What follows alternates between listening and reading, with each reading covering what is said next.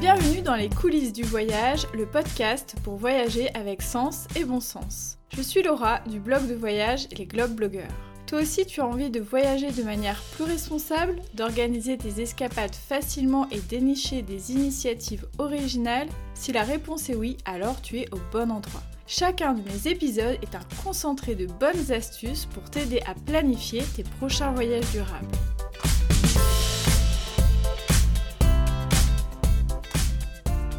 Hello hello, j'espère que vous allez bien. Je suis ravie de vous retrouver pour ce nouvel épisode des coulisses du voyage, un épisode végétal, un épisode fleuri. Et pour cause, je vais vous parler des visites de jardins et parcs en France.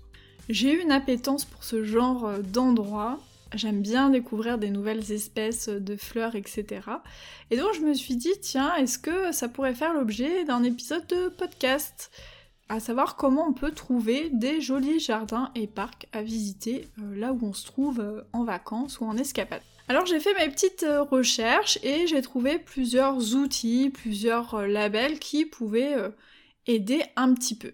Alors, le premier conseil que je pourrais vous donner et qui est euh, utile pour plein d'autres sujets, c'est une fois que vous êtes dans votre destination, c'est d'aller tout simplement à l'office de tourisme du coin et euh, de demander bah, quel jardin ou quel parc euh, est intéressant à visiter. Donc déjà, vous pouvez faire ça. Mais si vous voulez regarder un petit peu plus en amont, par exemple, vous hésitez entre plusieurs destinations et puis euh, bah, les jardins, ça peut être euh, un argument euh, pour faire pencher la balance. Vous avez plusieurs outils et labels à votre disposition.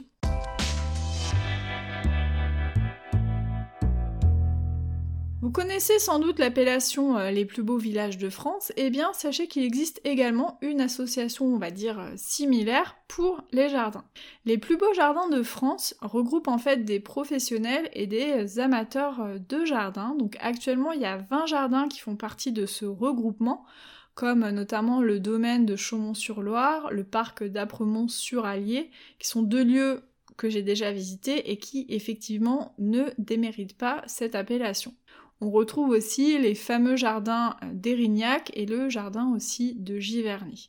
Déjà, c'est vrai que ces 20 jardins sont un peu euh, les jardins incontournables et sublimes qu'on peut découvrir sur le territoire. Mais il existe aussi plein d'autres jardins, peut-être plus petits, plus confidentiels, qui ne sont pas moins remarquables. Et je n'utilise pas cet adjectif au hasard, puisqu'il existe un label attribué par le ministère de la Culture pour 5 ans renouvelable et qui s'appelle Jardin remarquable. Donc ce label, il repose sur un ensemble de critères qui sont à la fois la composition du jardin, l'intégration dans le site où il se trouve, l'intérêt botanique, historique du jardin, son entretien, etc. etc. Aujourd'hui, il y a 400 parcs et jardins qui ont déjà ce label en France, donc ça fait quand même pas mal de jardins à découvrir près de chez soi ou près de là où on est euh, en vacances. Ce label tient particulièrement compte aussi du soin qui est accordé à l'accueil du public. C'est-à-dire, est-ce qu'on a pensé un peu euh, un chemin euh, de visite, par exemple? Est-ce qu'il y a des choses qui sont proposées aux visiteurs? Est-ce que c'est ouvert régulièrement? Etc. etc. C'est donc un label qui est intéressant du point de vue touristique parce que voilà, ça vous donne vraiment des indications sur des lieux qui sont intéressants euh, à visiter et il y a des signalisations sur les routes à proximité qui permettent de les trouver euh, plus facilement. Sur le site des jardins remarquables, vous avez un annuaire qui permet de trouver les jardins en fonction du département. Sur le site du ministère de la Culture, il y a aussi une carte, dont je vous mettrai le lien dans la description de l'épisode, qui permet de géolocaliser ces jardins remarquables. C'est un outil très pratique parce qu'on peut rechercher les jardins aussi par style. Donc jardin contemporain, jardin de collection, jardin vivrier, parc paysager. Même si personnellement je trouve pas ces appellations très claires, je pense qu'ils parleront peut-être un peu plus à des passionnés plus pointus que moi en horticulture. Dans un axe plus écologique, il y a aussi une autre appellation qui peut être intéressante à connaître, ce sont les éco-jardins. Le label Éco-Jardin y promeut la gestion écologique des espaces verts, qu'ils soient publics ou privés. Ces lieux sont reconnaissables grâce à leur logo avec un petit oiseau vert. J'ai découvert cette initiative récemment car juste à côté de chez moi, il y a un parc euh, qui a justement cette appellation. Ce label, il s'intéresse surtout à la démarche écologique, donc comment sont entretenus les jardins, le fait qu'on n'utilise pas de pesticides par exemple, mais il s'intéresse peu à l'aspect esthétique. Donc, je ne peux pas vous garantir qu'à chaque fois ce sont des jardins qui soient dignes d'une visite, mais je trouve cela intéressant de valoriser cette initiative pour que d'une certaine manière elle devienne la norme.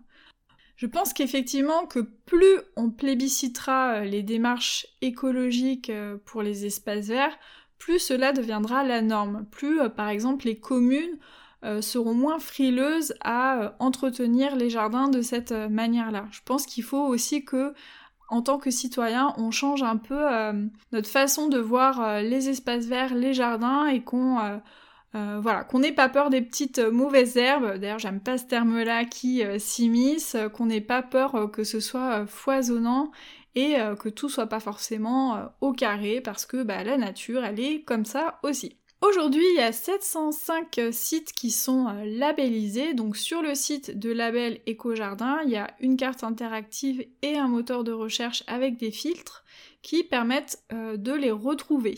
Donc par contre, attention, j'ai remarqué euh, qu'il y avait un petit souci sur leur carte parce que les jardins sont pas placés de manière très précise à l'échelle d'une ville. Donc voilà, après il faudra aller voir l'adresse précise du jardin ou du parc parce que j'ai fait le test à Nantes et à Grenoble et apparemment ils ont un petit bug qui est en train d'être euh, résolu. Dernier outil que vous pouvez aussi éventuellement regarder, c'est euh, l'appellation ville et village fleuri. Bon, je vous avoue qu'à chaque fois que je vois ce panneau, euh, par exemple sur la route, ça me fait toujours un petit peu sourire parce que après quand on voilà, quand on navigue, on voit pas forcément en quoi cette ville a un intérêt d'un point de vue de la flore, etc.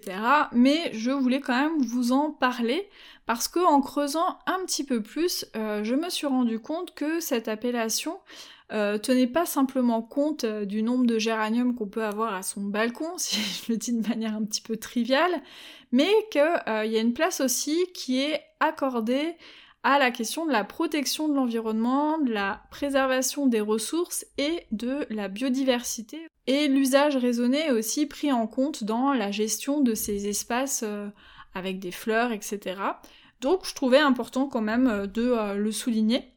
Donc en fonction du degré de fleurissement, je sais pas vraiment si ça se dit comme ça, mais bon, on le tente de cette manière-là, la ville ou le village peut avoir de 1 à quatre fleurs. Voilà. Donc plus on a de nombre de fleurs, plus on est dans une démarche euh, voilà, qui privilégie la biodiversité, euh, le fait d'avoir des, fleurs, des espaces verts sur son territoire.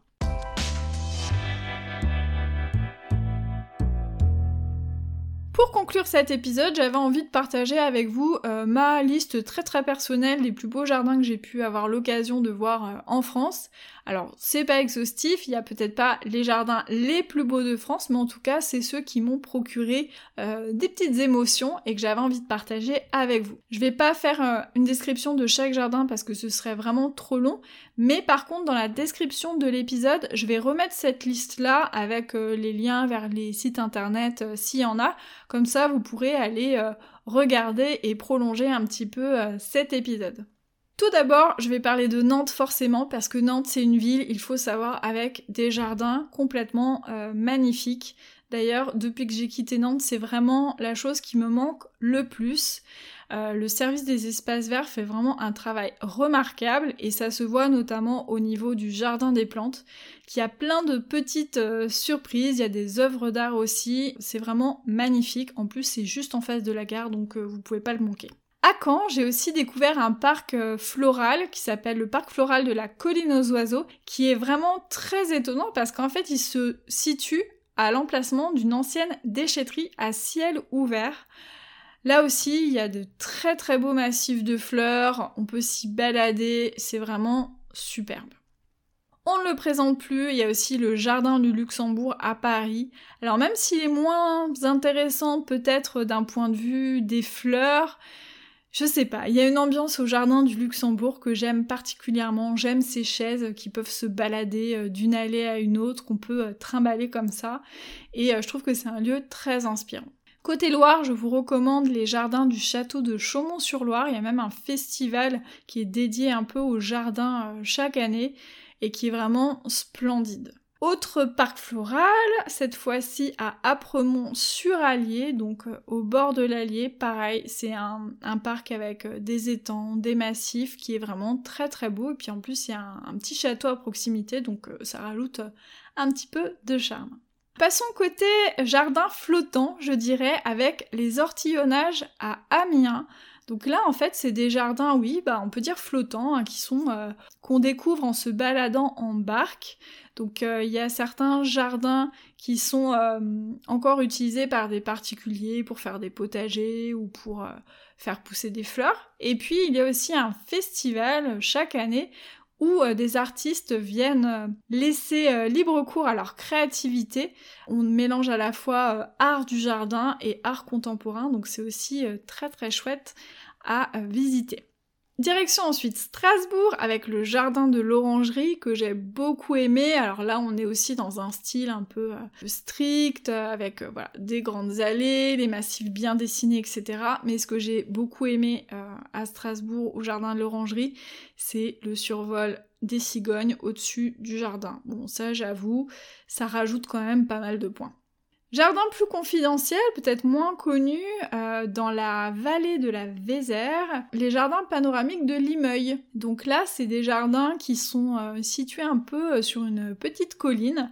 Il y a plusieurs parcours, il y a plusieurs expositions et petites trouvailles qui permettent vraiment de s'intéresser au, au, jardin. Et comme son nom l'indique, on a une très très belle vue panoramique sur les environs. Et pour finir, deux stars des jardins en France, le jardin de Giverny, que je n'ai pas encore visité, mais qui fait partie vraiment de toutes les top listes des jardins, donc il va vraiment falloir que, que j'y aille. Et le jardin exotique d'Aise, donc euh, alors je sais pas si ça se prononce comme ça encore, vraiment il faudrait un site internet pour savoir comment se prononcent les choses, parce que c'est embarrassant à force et qui là se trouve euh, plutôt euh, du côté de la côte d'Azur. Voilà, je vous quitte sur cette autodérision. Merci beaucoup pour votre écoute. N'hésitez pas à me mettre plein d'étoiles, non pas des fleurs, mais des étoiles sur Apple Podcast, me mettre des commentaires partout où vous pouvez, me laisser des messages sur mon compte Insta.